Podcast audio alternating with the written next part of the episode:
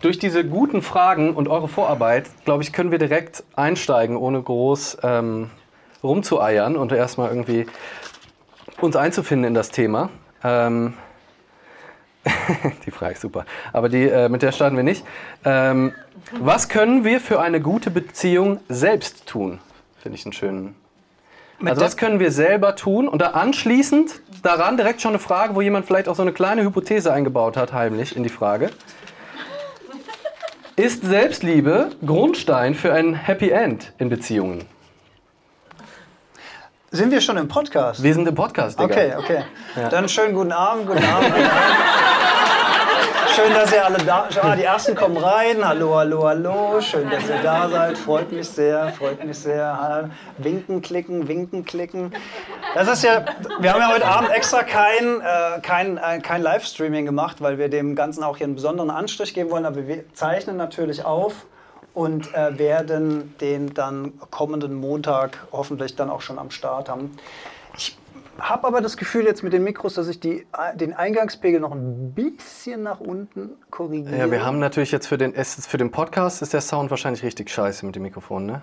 Mm. Weil wir es dann so halb über die Box. Ja, nicht zwingend. Okay. Also, ja, es bleibt spannend. Alles ist gut. Alles ist gut.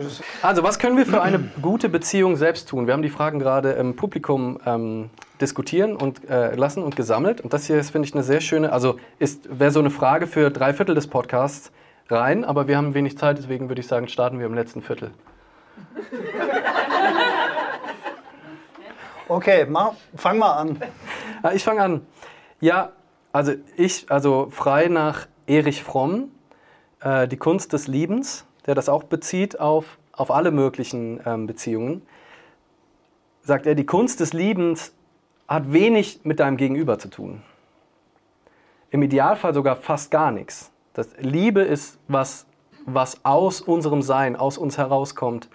Und wir sprechen ja auch so viel von bedingungsloser Liebe, also von unconditional love. Und in dem Moment, wo ich Bedingungen an meine Liebe, Liebe knüpfe, ist es dann überhaupt noch richtige Liebe? Wenn ich sage, ich liebe dich, wenn du gut drauf bist, ich liebe dich, wenn du humorvoll bist, ich liebe dich, wenn du meine Erwartungen erfüllst, Klammer auf, wo ich meine eigenen Erwartungen noch nicht mal erfüllt bekomme. Und das erwarten wir dann von unserem Gegenüber und hängen unsere Liebe daran. Also ich würde sagen, die Antwort ist alles. Kannst du selbst für eine gute Beziehung tun. Byron Katie würde sagen, es braucht einen Menschen für eine glückliche Beziehung. Dich. Sag ich einfach mal als steile These zum Reinkommen. Weißt du, so zum langsam. Schön, wie du die Latte ganz nach oben hängst. Aber ja, zur Frage, was kann man selbst tun? Ähm, witzigerweise habe ich mich gerade mit meiner äh, lieben Partnerin intensiv über das Thema neulich ausgetauscht, weil es in der Heldenstunde demnächst auch um Beziehungen gehen wird. Deswegen ist es ja wieder Schicksal, wie das hier läuft. Und einer, einer meiner wichtigsten Thesen war, dass du das Glück zunächst mal in dir selbst erzeugen musst. Oder was heißt musst? Als Tipp solltest. Mhm. Denn wenn du eine Beziehung suchst, und jetzt reden wir natürlich von einer partnerschaftlichen Beziehung, ich suche jemanden, der mich glücklich macht. Mhm. Kein gutes Konzept. Kein Mensch kann dich da draußen glücklich machen. Da kannst du eigentlich nur enttäuscht werden. Erzeugt das Glück in dir selbst und dann bist du in einer Position, um erwartungslos, bedingungslos, wie du es eben schon so gesagt hast, so schön, in eine Beziehung reinzugehen, weil du auch für dich selbst sein kannst. Wenn du gut mit dir alleine sein kannst, meine These, dann kannst du auch gut mit einem anderen Menschen sein. Weil wenn du allein schon nicht das Gefühl hast, zu wenig zu sein, dann ist eine Beziehung einfach nur noch mal eine Verdopplung des schönen Zustandes, aber nichts, was dich selbst sozusagen erfüllen muss oder Glück bringen muss oder dich nach oben pushen muss. Weil diese Erwartung und das, das ist vielleicht das Fiese an der Sache. Wenn man frisch verliebt ist, dann haben wir dieses Gefühl ja alle. Ne? Wenn die Schmetterlinge fliegen, wenn alles neu ist, wenn alles aufregend ist. Oder auch witzigerweise ja auch in so Freundschaften. Ne? Also wenn man mal, ich habe schon oft erlebt, dass ich mit, oder nicht super oft, aber ähm, dass ich zum Beispiel mit einer Fahrgemeinschaft zum Snowboarden hingefahren bin, mit jemandem, den ich noch nicht so gut kannte. Und der Hinweg war so interessant, so man unterhält sich und ah, das ist spannend, ah, das machst du. Und der Rückweg war so langweilig, Alter.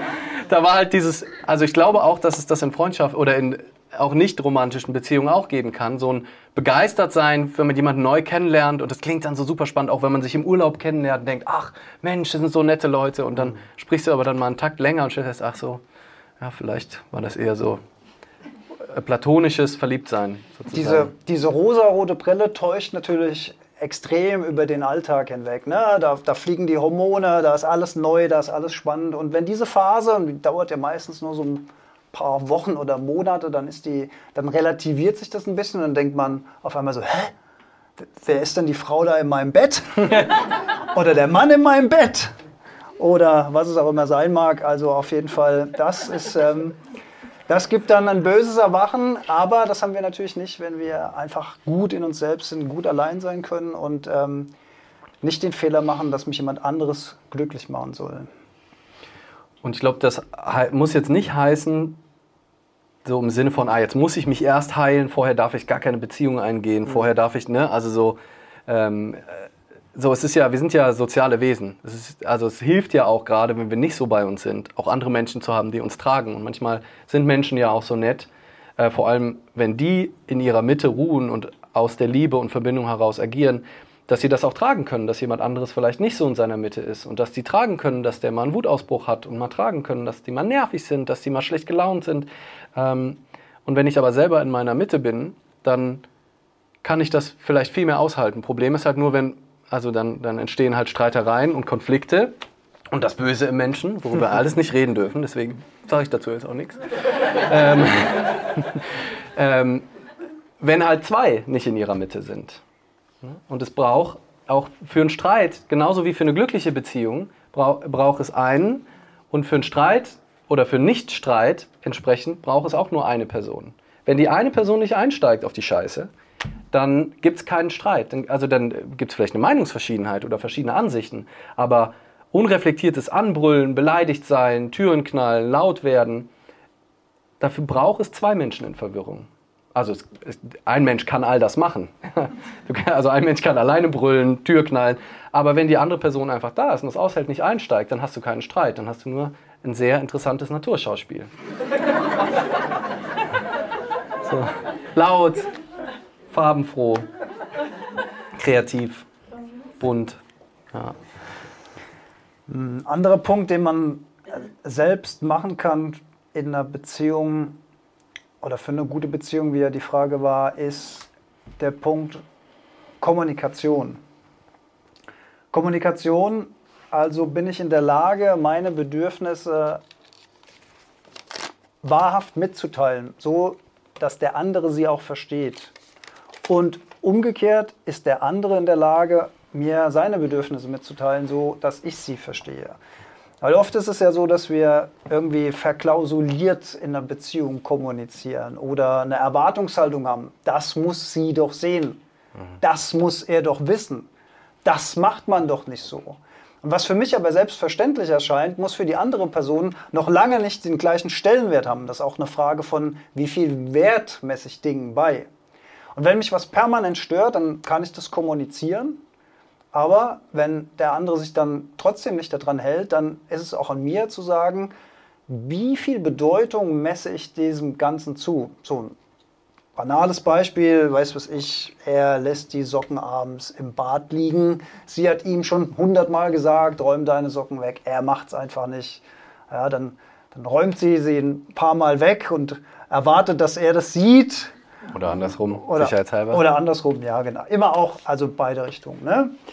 Und ähm, äh, der andere bekommt das aber gar nicht mit und dann, dann wird man so nach und nach wird man dann so ein bisschen stinkig ne, und sauer und denkt so, das muss er doch sehen oder das muss die doch sehen und dann, dann steigert sich das so hoch, statt das einfach zu kommunizieren. Oder wenn man man will ja gerne jemand verändern, aber Menschen verändern sich nun mal nicht gerne. Und dann liegt das ja an mir auch, diese, diese Bedeutung, die ich dieser Sache zumesse, mich mal zu hinterfragen, warum ist mir das eigentlich so wichtig? Kann ich nicht einfach damit leben? Oder kann ich, wenn ich das jetzt hundertmal selbst mache, ist das wirklich so schlimm? Also möchte ich deswegen immer einen Streit riskieren oder dem anderen sagen, dass es sich da ändern soll? Ist es diese Sache also wirklich wert? Kommunikation und Bedeutung. Weil ich glaube, das Spannende ist, oder die Verwirrung, die dann entsteht, wo man ja manchmal bei sich selbst, also ich das auch bei mir selber merke, wie so dann so Kleinigkeiten so völlig übertrieben da, ne? oder dann, wenn dann es dann explodiert an irgendeiner, an so einer absoluten Nichtigkeit.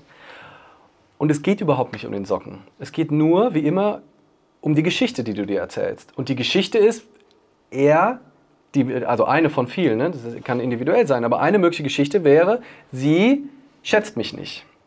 Sie mag mich nicht. Ich bin ihr nicht wichtig genug, dass sie die Socken weg, wegräumt. Die Socken sind überhaupt nicht das Problem. Die sind, haben vielleicht ein bisschen eine ästhetischen Irritation, aber das eigentliche Problem, die Frustration. Olfaktorisch manchmal auch. Olf genau, ja. Also olfaktorisch könnte es auch ein Problem darstellen.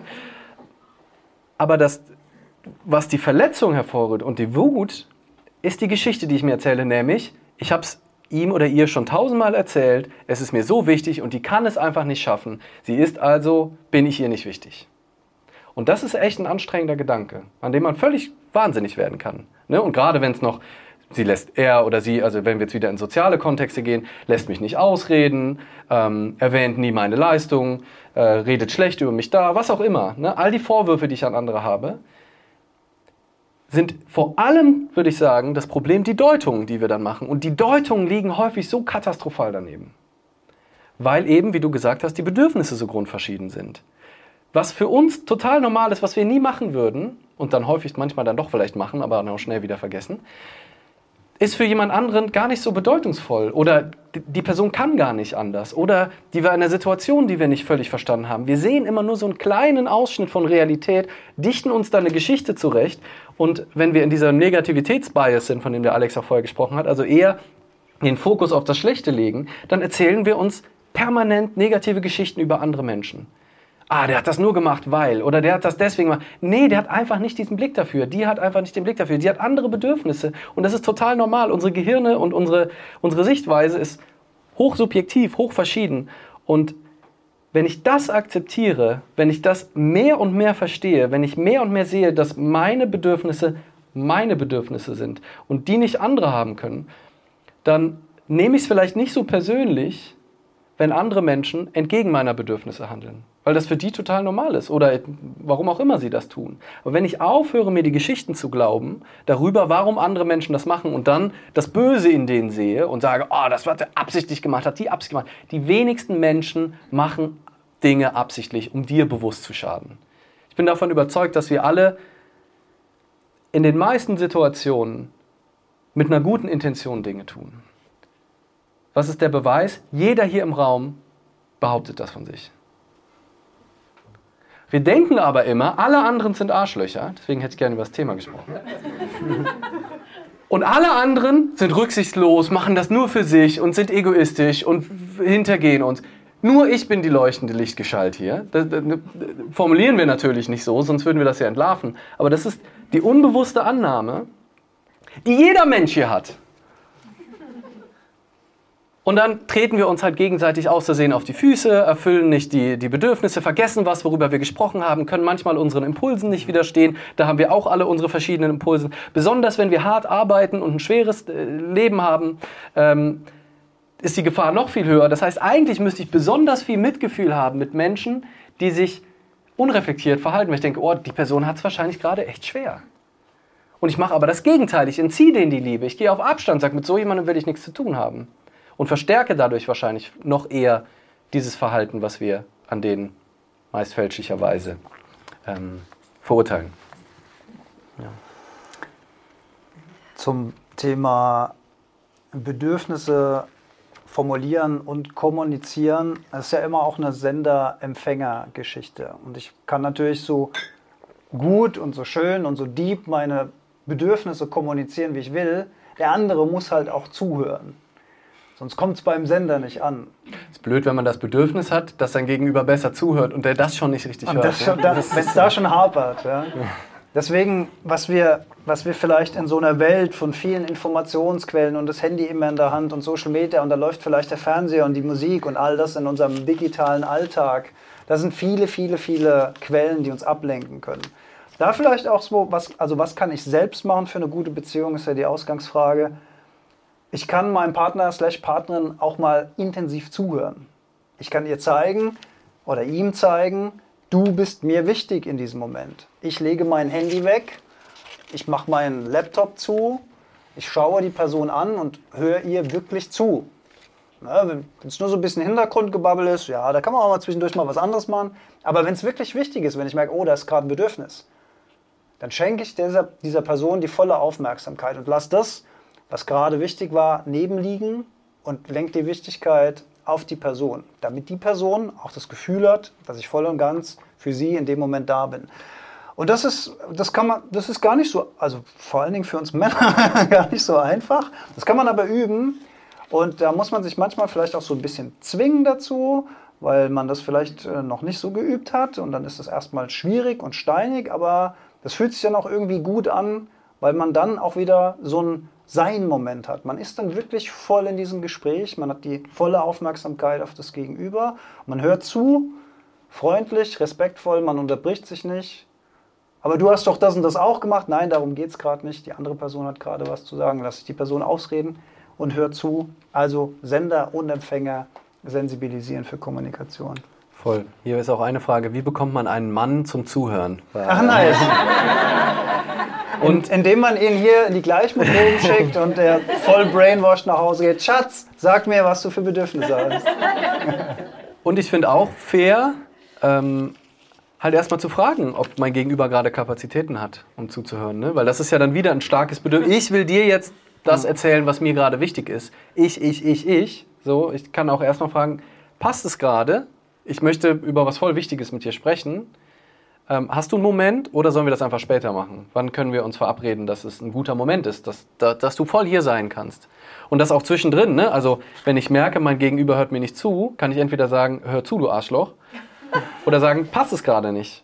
Ne? Also, könnt, bist, du, bist du da, können wir reden, oder sonst machen wir es einfach später. Und wenn ich nicht in der Verletzung bin und mir Geschichten darüber erzähle, was für ein Idiot mein Gegenüber ist, dann, dann stelle ich wirklich interessiert diese Frage und bin auch mit allen Antworten fein. Sag, oh, okay, offensichtlich passt es gerade nicht. Dann ist offensichtlich jetzt nicht der Zeitpunkt, darüber zu reden. Äh, das ist vielleicht auch noch eine Möglichkeit, die Chance zu erhöhen, dass mein Gegenüber zuhört, dass ich halt das ähm, auch, ein, auch einen Zeitpunkt nehme, wo die Ressourcen auch da sind. Will ich so ein Gespräch führen, wenn jemand gerade zwölf Stunden durchgearbeitet hat und komplett am Arsch ist und eigentlich nur noch äh, irgendwie wie so ein Käfer auf dem Rücken liegt irgendwo? Ähm, oder nehme ich mir einen geschickteren, nehme ich einen, nehme ich einen Spaziergang dafür, nehme ich irgendeinen, irgendeinen besseren Zeitpunkt, um das zu besprechen. Und gerade und man kann ja wirklich, also wenn es ein tieferes Problem ist, also wo ein echter Konflikt, gut, jetzt mergen wir wirklich ins nächste Thema, kann man ja auch vereinbaren, dass, dass man sagt, okay, lass uns doch vereinbaren, äh, nennt man auch essentieller Dialog, jede Person redet so lang, wie sie reden möchte. Und die andere Person sagt gar nichts. Die kann vielleicht nicken, kann vielleicht eine Notiz machen. Und wenn die eine Person 15 Minuten redet, dann redet sie 15 Minuten. Und das Gute ist, ihr wisst, danach darf ich. Und nach 15 Minuten kann die andere Person 15 Minuten reden.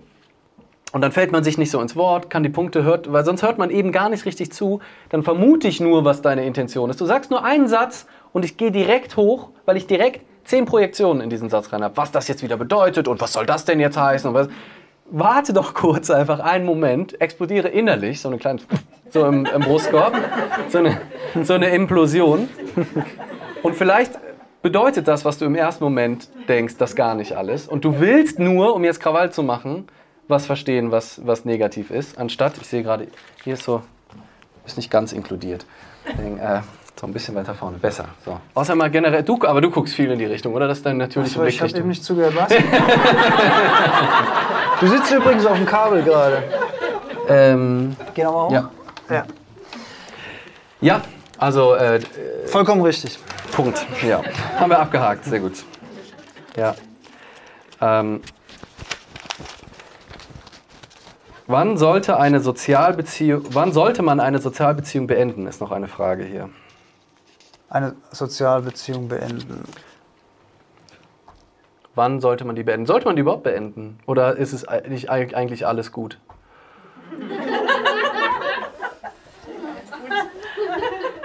Ja und nein. Ja. Schön. Also ich würde sagen, ähm, eine Beziehung beenden. Also es wird ja niemand gezwungen, sich mit einer anderen Person im Leben auseinanderzusetzen. Es gibt keinen Zwang. Es ist eine beidseitig freiwillige Bejahung miteinander zu tun haben zu wollen. Ähm, was wir leider in, in vielen Fällen sehen, ist krasse Eifersucht, krasses ähm, Eigentumsdenken. Der Partner, die Partnerin hat das Recht nicht, mich zu verlassen. Natürlich, jederzeit, jedes Recht, das zu tun. Es ist eine beidseitige, freiwillige Vereinbarung. Jeder kann zu jeder Zeit sagen, selbst ohne Begründung, einfach aus der Tür rausgehen und sagen, sorry, ich möchte nicht mehr, das war's. Das gute Recht hat man. Das macht man normalerweise nicht. Man spricht erstmal drüber, aber das, ähm, das geht. Wann sollte man das tun? Naja, also spätestens an dem Punkt, wo ich, wo ich merke, dass es mir selbst dauerhaft nicht gut geht in der Beziehung, aus welchen Gründen auch immer. Und das mich innerlich immer beschäftigt, mich vielleicht dauerhaft schlechter schlafen lässt, ähm, wenn er, wenn sie nicht da ist, dass ich darüber nachgrübele, dass ich vielleicht sogar Ängste habe. Also alles, was mit negativen Emotionen dauerhaft zu tun hat. Ne? Klar, es gibt mal Täler, es gibt mal Berge, es gibt mal Höhepunkte und Tiefpunkte in der Beziehung, das gehört alles dazu. Aber wenn, wenn, wenn dauerhaft, also wenn wir jetzt von der Liebesbeziehung reden und, und alle Gefühle sind Aber weg, hier ne? Sozialbeziehung stand. Sozialbeziehung, ja. Also ich finde auch beide, weil also es geht auch viel um andere Beziehungen. Also lass uns das gerne so ein bisschen mischen. ja. Ja. Also ich würde sagen, äh, spätestens dann, wenn so, ein, wenn so ein dauerhaft negativer Impuls sich bemerkbar macht und mir mein Körper, meine Gedanken, meine Emotionen eben auch dauerhaft diese Signale schicken, dann kann ich darüber nachdenken, kann ich dann noch was ändern an der Situation? Kann ich ihm, kann ich ihr das kommunizieren und eine Chance geben? Das und das stelle ich fest, das und das ist mein Bedürfnis. Ähm, das und das hätte ich gerne, dass wir daran arbeiten gemeinsam ähm, und das nochmal versuchen oder zu sagen, okay, jetzt gehe ich aber hier aus der Tür raus, mach sie zu und komme nicht mehr zurück. Und ich finde, dass dieses, also beenden, das Wort, ist ja auch schon wieder insofern limitierend, weil es schon wieder eine nicht reale Zeitachse einbaut. Also, das heißt ja nicht, weil ich etwas beende, das heißt es ja für jetzt. Ne? Das heißt ja auch nicht so, dass es sich nicht wieder verändern kann. Also, ne, das klingt dann immer so final, vor allem auch in freundschaftlichen Beziehungen kann es ja einfach sein. Deswegen ist beenden vielleicht auch das falsche Wort, wobei, ja, wobei auch ein Computer, den man beendet, kann man auch wieder hochfahren. Aber ähm, beenden klingt so final, ne, wie Leben beenden. Das wird laut meinem aktuellen Forschungsstand hier, ähm, wer weiß, wie das mit Reinkarnation ist, aber ich gehe jetzt erstmal von einer Nummer aus. Ähm, das ist final so, aber ähm, Bin ich mir übrigens nicht. ja, das ist nicht- noch verschiedene Forschungsstände Ja, stand jetzt. genau. Ähm, und ich entscheide nur gerade, dass ich mit dieser Person keine Zeit verbringen möchte. Ne? Also alles andere, ich, generell glaube ich, in Bezug auf Beziehungen ähm, jeglicher Form, ist wie bei allem, in dem Moment, wo ich die Zeitachse zu krass reinbringe, bin ich in Trouble. Also wenn ich über den jetzigen Moment, über das, wie es jetzt ist, hinausdenke, wenn ich denke, oh Gott, hoffentlich bleibt das noch so. Oh Gott, hoffentlich habe ich die Person noch in fünf Jahren. Was ist, wenn die in fünf Jahren weg ist? Was ist, wenn die, wenn die stirbt in zehn Jahren? Was ist, wenn die mich verlässt? Wenn die mich, wenn die wieder das macht? Oder schlimmer, viel, viel schlimmer noch, ja, weiß nicht, ob ich es werten kann, aber Vergangenheit. Die hat das da schon gemacht, da hat die das. Und dann rechnen wir in eine Situation all die vergangenen, in meinem Kopf erfundenen Missetaten von dieser Person mit rein. Und so kann dann halt eben ein liegen gelassener Socke dazu fügen, dass sie, führen, dass ich komplett durchdrehe. Nicht, weil dieser eine, wenn das ist, der Socken ist nicht das Problem. Die tausend Socken in deinem Gedächtnis, die übrigens auch falsch abgespeichert sind, die sind das Problem. Und also das ist noch so ein anderer Aspekt, die wieder, wie bei allem, äh, ne, die Zeitachse, die, die, ähm, die uns die Beziehung kaputt macht. Und ich entscheide jetzt, dass es gerade nicht passt. So. Und vielleicht hilft mir das, das erstmal zu beenden und zu sagen, es ist für immer. Aber auch gerade in Freundschaften, äh, im Moment passt es nicht. So. Und wenn ich nicht anders loskomme, dann muss ich das vielleicht formal beenden und sagen, so im Moment möchte ich, möchte ich das nicht mehr, den Kontakt. Ähm, aber wer sagt, dass das immer so ist? Und ich finde, das hilft bei allen Entscheidungen, dass die aller, aller, allermeisten Entscheidungen nie final sind. Dass das immer ein, für den jetzigen Moment fühlt es sich einfach nicht richtig an. Das heißt nicht, dass ich in zwei Tagen anrufe und sage, scheiße, was habe ich... oder in einem Jahr oder in zehn oder gar nicht, ich weiß es nicht. Aber es ist ja eh nur Hochrechnung. Und für den Moment passt es einfach nicht. Und ähm, in äh, Unfuck Your Mind habe ich den schlauen Satz geschrieben, äh, der ziemlich nahe war an dem, was du eben gesagt hast. Und den finde find, find ich auch sehr hilfreich. Ich beende eine Beziehung, in der ich mir selbst nicht gut tue. In dem meine Gedanken mir nicht gut tun. Die Geschichten, die ich mir permanent erzähle, meine Bedürfnislage, die ich mir permanent erzähle, die tut mir nicht gut und deswegen beende ich eine Beziehung. Und das verändert für mich die Grundhaltung, weil ich dann nämlich nicht mich von, von einem Arschloch trenne oder von, von, einem, von einem Vollidioten oder von irgendwem, sondern ich beende vorübergehend eine, eine Beziehung, wo ich mir selber nicht gut tue. Wo die Erwartungen, die ich habe, mir nicht gut tun. Wo ich an meinen Geschichten permanent leide. Wo ich ständig andere Geschichten habe, die nicht zu den Geschichten meines Gegenübers passen. Das ist nicht objektiv scheiße, sondern es passt einfach nicht. Bei den allermeisten Menschen, außer wirklich hochgradig ähm, Verwirrten, wo, äh, die meistens dann auch in ihrer Sozialisation irgendwann denen auch mal Schlimmes passiert ist. Hurt people, hurt people, also verletzte Menschen verletzen Menschen. Mhm. Ähm, aber in den meisten Fällen ist es einfach nur eine Schieflage von Bedürfnissen. Und dann kann ich entweder offen da, ich finde, er sollte immer offen darüber kommunizieren. Also, wenn ich es kann, wenn ich die Kraft dazu habe, manchmal habe ich das vielleicht nicht. Ähm, bevor ich gehe, weil es ist, du kannst vor dieser Person nicht wegrennen. Du wirst die in jedem anderen wiedersehen. Wenn du an deinen Geschichten leidest, ist es viel sinnvoller, die Geschichten sich anzugucken, weil du siehst die immer wieder. Das, alle Menschen da draußen, deswegen hat man auch das Gefühl, immer wieder mit den gleichen Arschlöchern zusammen zu sein, weil nicht die Arschlöcher das Problem sind, sondern deine Geschichten darüber und die nimmst du immer mit. Und deswegen ist es so gut, ein Bein im Sein zu haben und sich dieser, diese Gedanken einfach bewusst wahrzunehmen, ohne die für den Moment groß anders haben zu wollen, aber anzuerkennen, was ist gerade der Gedanke, der das Leid verursacht? Was ist gerade der, Gedanke, der mich von dir trennt? Was ist der Gedanke, der dazu führt, dass ich dir gerade nicht völlig zuhöre, neugierig, unbedarft, unbefleckt, komplett gespannt, was du sagen wirst und nicht schon im Kopf sage, oh, jetzt kommt wieder das. Ist ja klar, dass die das sagt. Ist ja logisch, dass das jetzt wieder kommt. Das ist ja, weil die Person so ist und ich will die doch eigentlich so haben. Ich habe doch schon tausendmal das gesagt. Wie willst du zuhören, wenn du diese Scheiße im Kopf hast die ganze Zeit? Wie willst du Nähe aufbauen zu einer Person, wenn du ständig diese trennenden Gedanken zulässt und unreflektierst, unreflektiert über die andere Person in deinem System lässt? Weil das ist das, was Trennung schafft. Und das ist manchmal ganz schön gruselig, so durch die Welt zu gehen, weil wir halt offen sind und jedem Mensch einfach erstmal mit vollem Herzen begegnen. Mit allem, was wir haben, ohne, ohne Urteil, so gut es geht. Und das können dann manche Menschen scheiße finden, dann können wir verletzt werden, in Anführungs, äh, Anführungsstrichen, ne, wenn wir erstmal alle Menschen lieb haben. Ähm, aber wenn wir erkennen, dass die Verletzung auch in den meisten Fällen wirklich eine Geschichte ist, die wir uns erzählen, dann hält diese Verletzung in der Regel auch nicht besonders lang an, weil wir merken, es ist nur wieder eine Geschichte, die ich mir erzähle. Und? Und? Diese, diese Geisteshaltung, die du beschreibst, wenn ich sage, ich tue mir in dieser Beziehung nicht gut, hat auch einen immensen Vorteil, finde ich, für die Phase nach der Beziehung. Weil dann projiziere ich nicht irgendwie Hass, Neid, äh, äh, negative Gefühle, Nachtragendes auf meinen Ex-Partner oder Ex-Partnerin, sondern ich kann auch viel besser loslassen, weil ich ja. das Problem nicht dort suche, ja. sondern weil, weil, ich, weil ich sage, ich tue mir in dieser Beziehung nicht gut und deswegen beende ich diese Beziehung.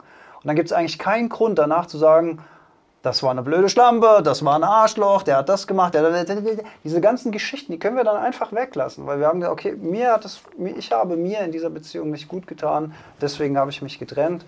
Ich habe vielleicht, vielleicht habe ich nicht diesen Heiligenschein dem anderen eine tolle neue Partnerin oder einen tollen neuen Partner zu wünschen, aber ich kann ihn oder sie zumindest gehen lassen, ohne sie zu verwünschen und ohne schlechte Gefühle mit mir rumzutragen, weil das ist ja auch was, was extrem ungesund ist. Ne? Ja. Also jemanden zu hassen oder über jemanden schlechte Gedanken zu denken, das ist ähm, wie Gift zu trinken und hoffen, dass der andere daran stirbt. Das mhm. wird nicht passieren, das schadet nur uns selbst.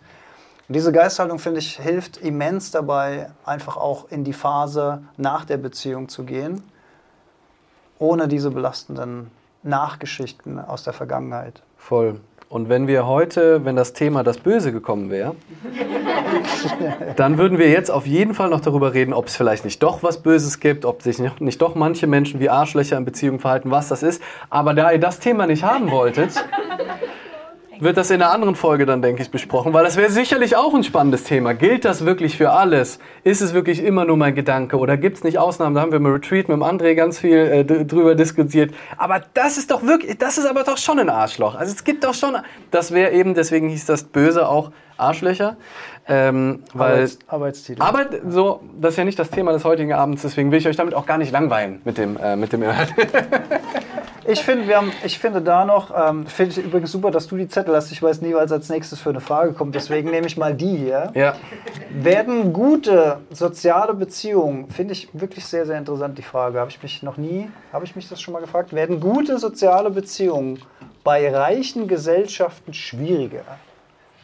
Und da wäre wahrscheinlich, bei dieser Art von Frage wäre wahrscheinlich jetzt echt auch gut, einen Soziologen mit Forschungsdaten im Raum zu haben. Ne? Also wir können natürlich mutmaßen, aber da gibt es wahrscheinlich auch Zahlen dazu. Ähm, und ich, ich habe tatsächlich ähm, gerade in einem Buch gelesen, wo es um, um auch Reichtum und sowas ging und auch Versicherungen und sowas. Und insofern glaube ich, gibt es ja schon einen Zusammenhang, dass ähm, früher war ja die Versicherung, oder das hat man zum Beispiel bei den Amish People heute noch, da habe ich auch in der Doku das äh, mal gesehen, die sind, haben ja keine Krankenversicherung, in den USA sowieso schweres Thema.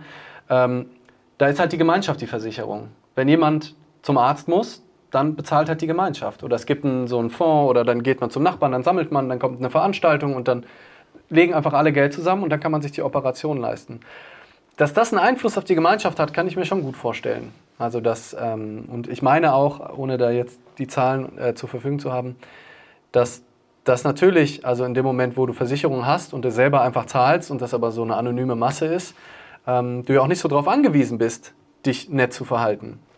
Ja, also in dem Moment, wo du angewiesen bist auf die Menschen in deinem Dorf, dass die dich unterstützen, wenn es dir schlecht geht, ähm, ist vielleicht die Motivation, sich weniger wie ein Arschloch zu verhalten, ähm, falls das überhaupt geht, ähm, höher.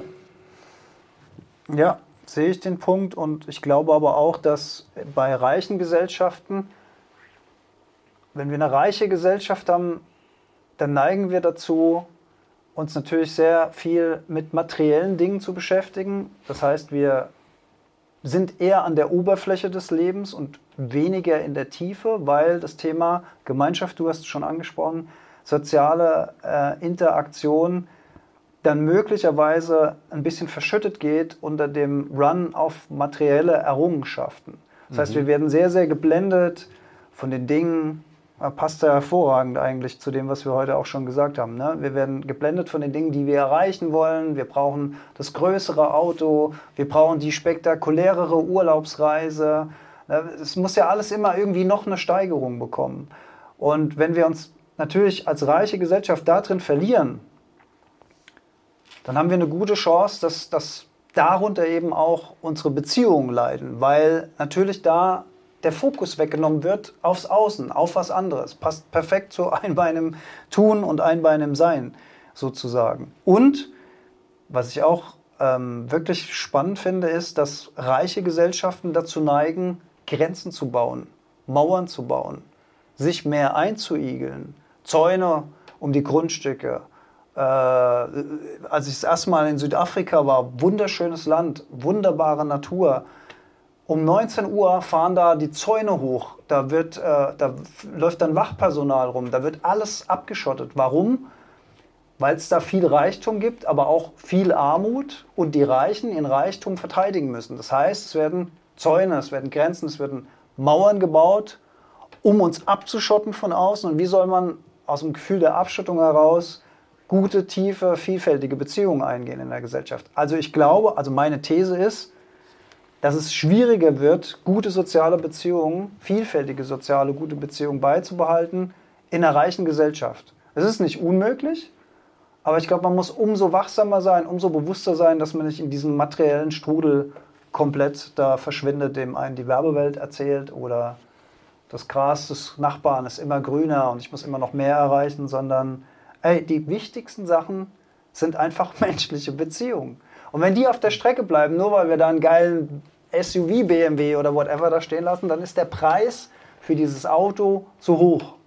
Und das ist nicht das Geld, was wir dafür bezahlt haben. Mhm. Voll.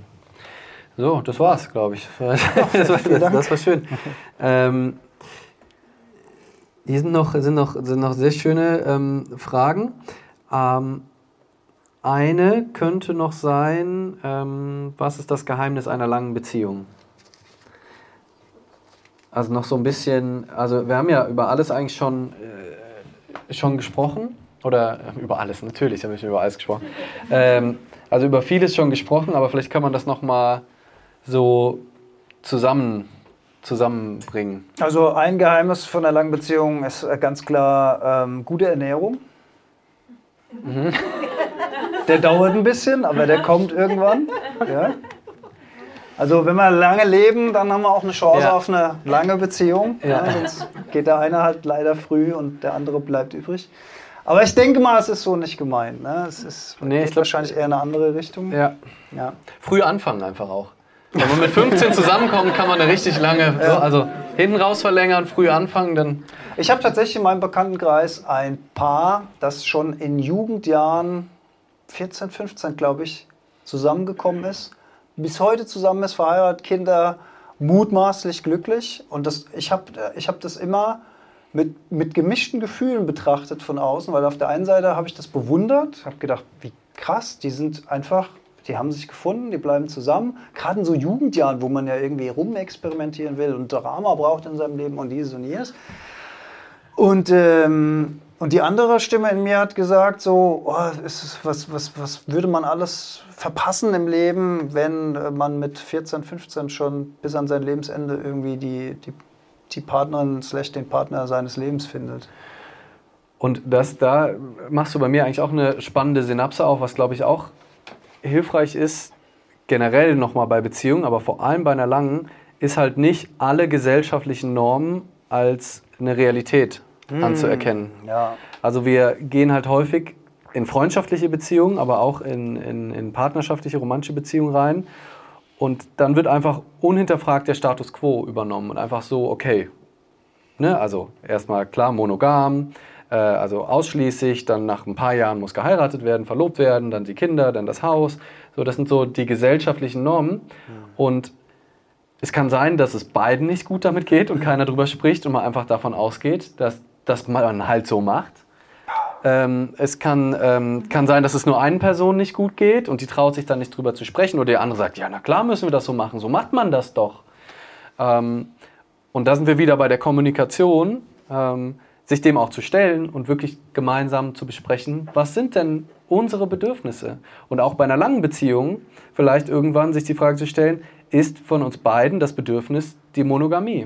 So. Auch wenn, wenn das hart ist und da sind schon viele dran gescheitert und ich persönlich kann es mir nicht äh, vorstellen, äh, das zu ändern aktuell, aber dafür offen zu sein, zu sagen, wenn, wenn man das gemeinsam vereinbart, so gerade wenn man mit 14 zusammengekommen ist und noch nie mit jemand anderem Sex hatte, außer dieser Person, bevor man sich fremd geht und Vereinbarungen bricht, lieber vorher zu sprechen und zu sagen, so, du übrigens jetzt nach 75 Jahren Ehe, ich würde jetzt gerne noch mal los. So. Da geht noch was. Da, da geht noch was. Ich habe jetzt gerade, ich merke so, die 80, die macht was mit mir. Ich würde da gern, da gibt es so Partys und ich, gilt das mit der Monogamie immer noch oder können wir da noch mal neu drüber sprechen? Ähm, und wenn die Beziehung eben auf soliden Beinen steht und das einfach der, der Usus ist, offen über Dinge zu sprechen, dann darf auch darüber immer wieder gesprochen werden und sagen, ist das noch für uns alle gerade so cool? Oder ähm, wie, wie ist die Bedürfnislage? Fühlst du dich wohl? Äh, fühl, äh, ich fühle mich, für mich zum Beispiel haben Alex und ich auch viel darüber gesprochen, für mich ist das okay, dass er noch einen zweiten Podcast hat. Ich, ich bin halt ein weltoffener Mann und für mich muss das hier keine ausschließliche äh, Nummer sein. Es ist für mich, das ist... Ähm, ich bin ja auch eigentlich die Side-Bitch von, von Heldenstunde, also insofern, äh, sie war ja vorher schon da. Ähm, ja, aber auch darüber, also lange Beziehung, auch das darf, auch solche Themen dürfen verhandelt werden. Ist es, ähm, bekommen wir Kinder, weil alle Kinder bekommen? Oder ist das wirklich, ist uns auch bewusst, was das bedeutet? Wollen wir das wirklich? Und das auch offen besprechen zu können. Und dann kann es natürlich sein, wenn man sowas bespricht, dass dann herauskommt, oh, der Match ist gar nicht so gut. Die eine Person will unbedingt monogam leben und die andere Person verliebt sich in jeden Menschen, den sie auf der Straße trifft. Und die andere Person weiß, dass das nur ihre Geschichte ist, dass die andere Person das nicht haben sollte, merkt aber, dass sie sich selbst auf Dauer nicht gut tut, wenn ihr Partner, ihre Partnerin sich ständig in, in andere Menschen verliebt. Und dann ist das halt ein Moment, wo ich sage, ich tue mir selbst nicht gut in dieser Beziehung. Nicht, weil mein Gegenüber ein Arschloch ist, sondern weil mein Gegenüber sich ständig in andere Menschen verliebt und mir es nicht gut geht dabei. Ja, das ist einfach so ein wichtiger Punkt, diese kulturelle Prägung, die wir als Modell mit in die Beziehung nehmen. Diese Punkte, die es abzuhaken gilt. Das finde ich auch total spannend, weil ich bin zum Beispiel jemand, ich finde an Hochzeiten nichts. Ich bin auch am liebsten nicht eingeladen zu Hochzeiten. Wenn das jemand aus meinem Bekanntenkreis total wichtig ist, dann gehe ich da halt hin und dann sitze ich da und dann esse ich gut und dann denke ich, ja, das Buffet ist schon auch nice und so. Aber um 22 Uhr, dann werde ich, langsam, werd ich langsam müde und dann will ich auch langsam ins Bett. Und dann will ich nicht noch bis um 4 Uhr tanzen und um 4.30 Uhr irgendwie vegane Currywurst irgendwie. Nee. Ja, wobei dafür würde ich fast bis 4.30 Uhr bleiben. Wirklich? Man kann ja dann vielleicht nochmal aufstehen. Schlafen zwischendrin. Ja, ein Mitternachtshäppchen. Jolli, darf ich die, die Schlafgeschichte von der einen Hochzeit erzählen, wo wir mal waren? Wir waren mal auf eine Hochzeit eingeladen. Die Hochzeit fand im Hotel, also in dem, in dem Landgasthaus statt, wo wir, wo wir ähm, eingeladen waren und wir hatten da unser Zimmer. Und wir sind einfach während der Hochzeit bestimmt fünf oder sechs Mal ins Zimmer verschwunden. Irgendwann haben die anderen das so mitgekriegt und so, oh, bei euch läuft es aber gut. Ja? Und ich schwöre,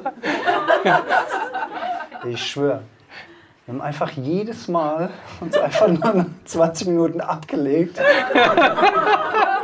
kurz gepennt und sind dann wieder auf die Party gegangen, weil es einfach auch saulang war. Also so kommt man dann über die Reihen. Aber ja, diese kulturelle diese kulturelle Konditionierung, das hat so zu laufen und so zu laufen und so zu laufen. Und das ist, ich habe das Glück, dass ich eine Partnerin habe, die auch nicht so heiß ist aufs Heiraten. Aber wenn sie jetzt eine wäre, die total darauf abfährt und ihr großer Wunsch war das, dass der Prinz mit weißen Schimmel und weiß was ich was. Dann könntest du einen bestellen zum Beispiel. Könnte ich zum Beispiel einen bestellen. Aber dann, dann könnte ich ja auch entscheiden, okay, mir ist es Bums, aber ihr ist es so wichtig, ich kann es ihr zuliebe vielleicht tun, weil ich mich deswegen nicht verbiegen müsste. Wenn mir das aber so wichtig ist, dieser konventionellen Konditionierung nicht nachzugeben, und ich würde sagen, ja, aber ich will nicht heiraten. Oder vielleicht noch ein krasseres Beispiel, noch treffender, einer will Kinder, einer ja. will keine Kinder. Da gibt es kein richtig und kein falsch. Da hat keiner Recht oder Unrecht. Das ist eine Frage des, der, der persönlichen Lebensplanung, der persönlichen Einstellung, wie will ich mit meinem Leben umgehen. Ich kann mich bewusst für oder gegen ein Kind entscheiden.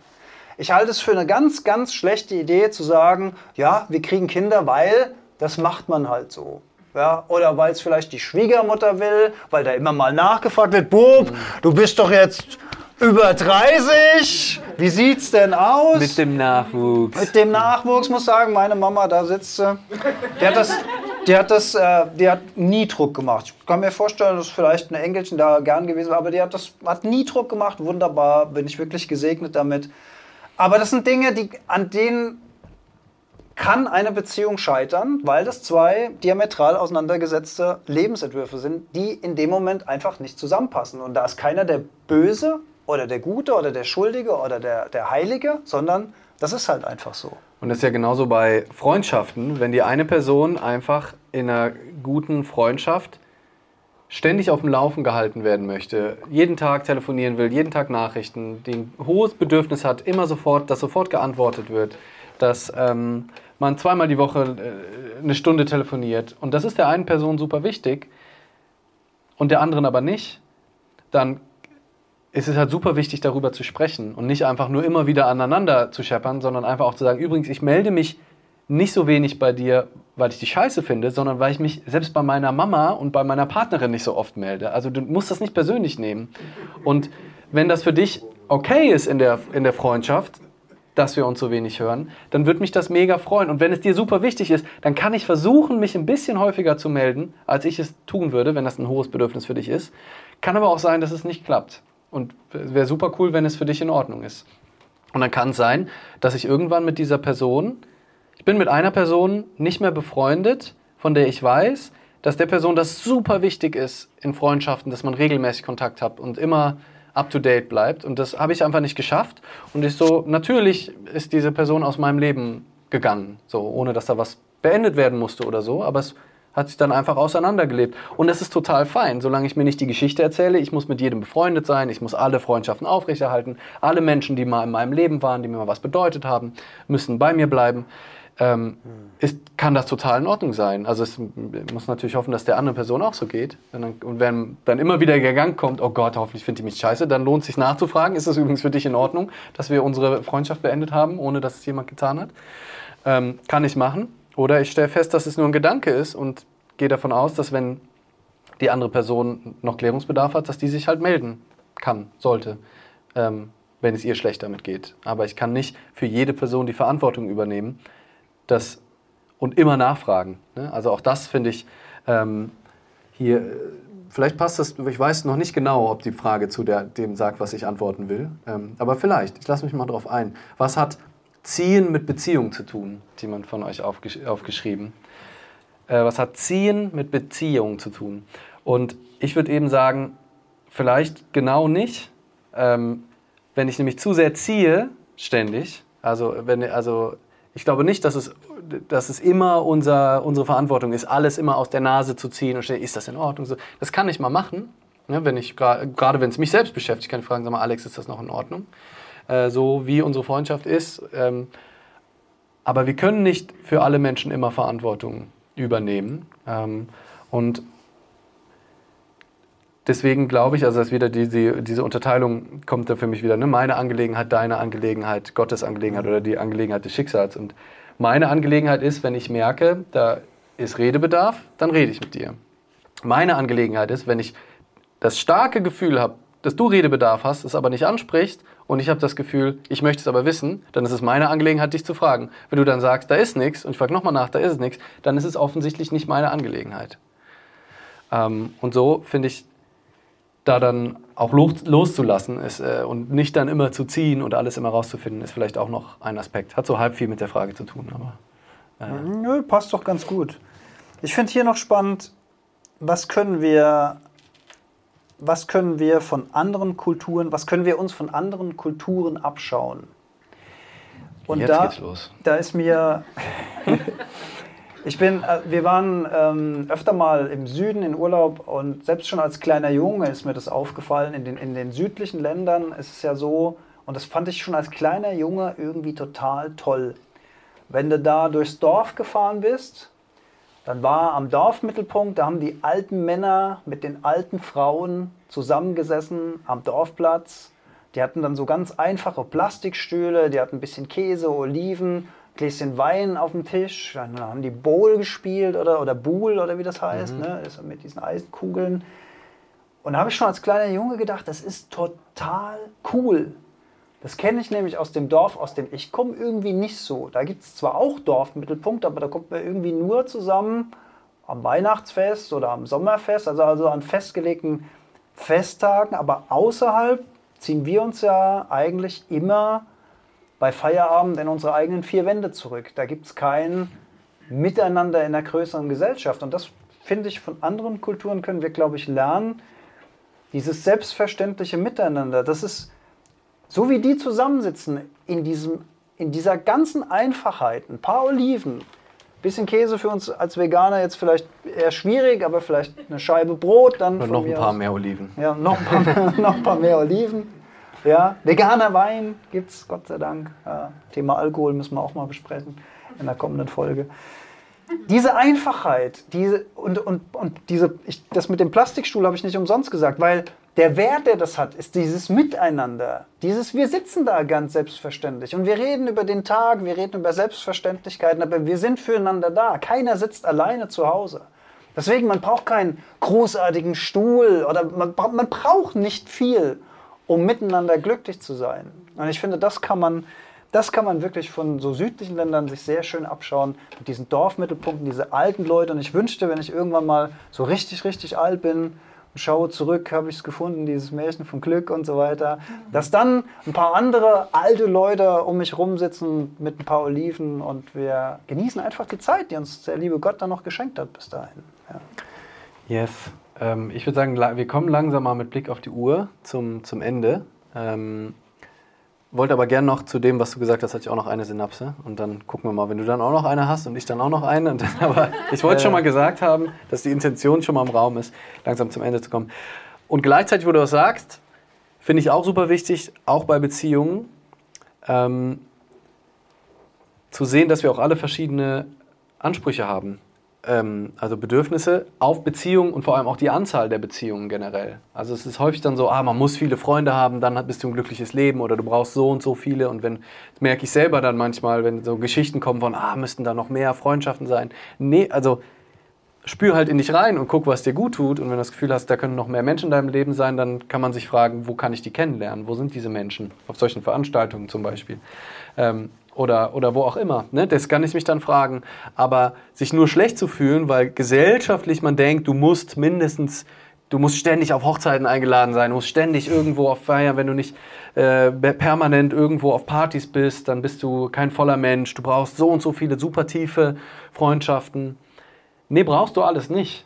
So, also ich, ich, glaube, dass es für die meisten Menschen von uns schwer ist, komplett ohne soziale Beziehungen. Aber vielleicht reicht dir auch schon die Beziehung zu deiner Mama, zu deiner Schwester, zu, zu, zu einer Partnerin oder einem Partner ähm, oder einem guten Freund oder zu Wellensittichen. Ja, auch das, genau. Vielleicht hast du einfach eine tolle Beziehung zu, ähm, zu, zu äh, Katzen und Wellensittichen, auch wenn die untereinander sich dann nicht so gut vertragen. Mhm.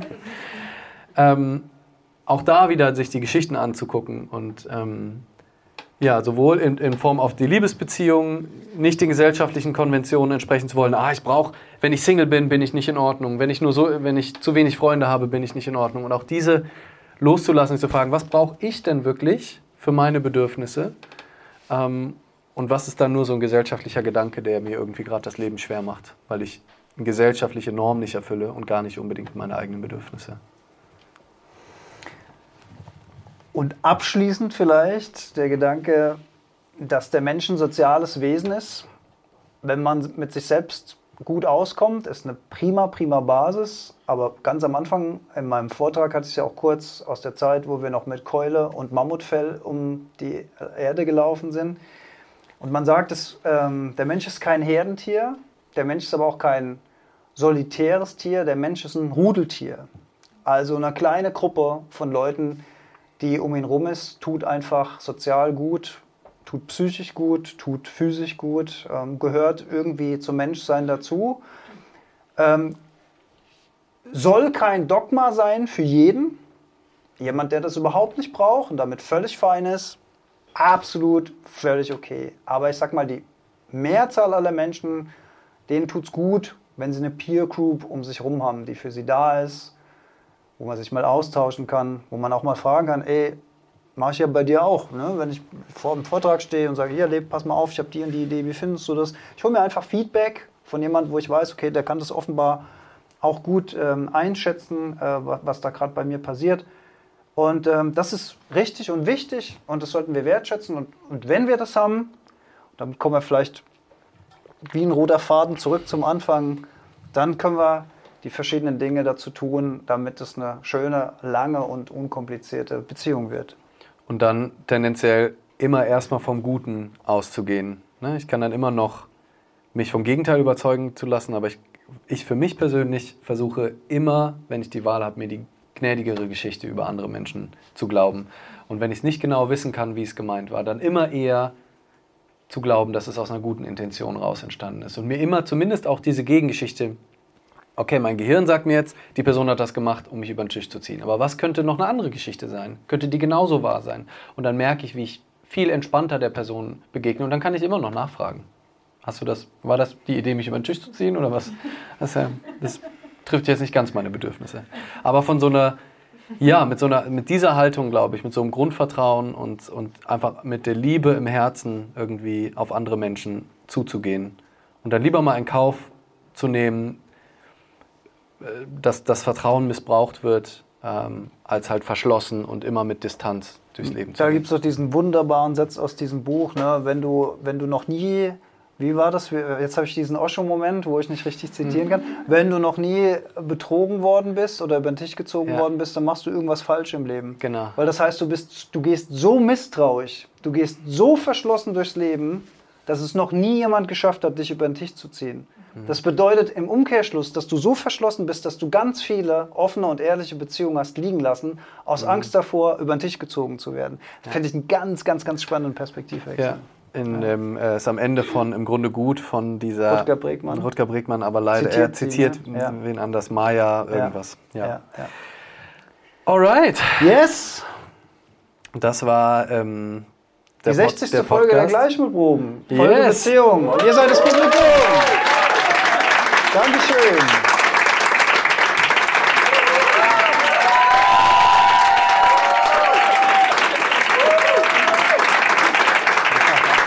Dankeschön.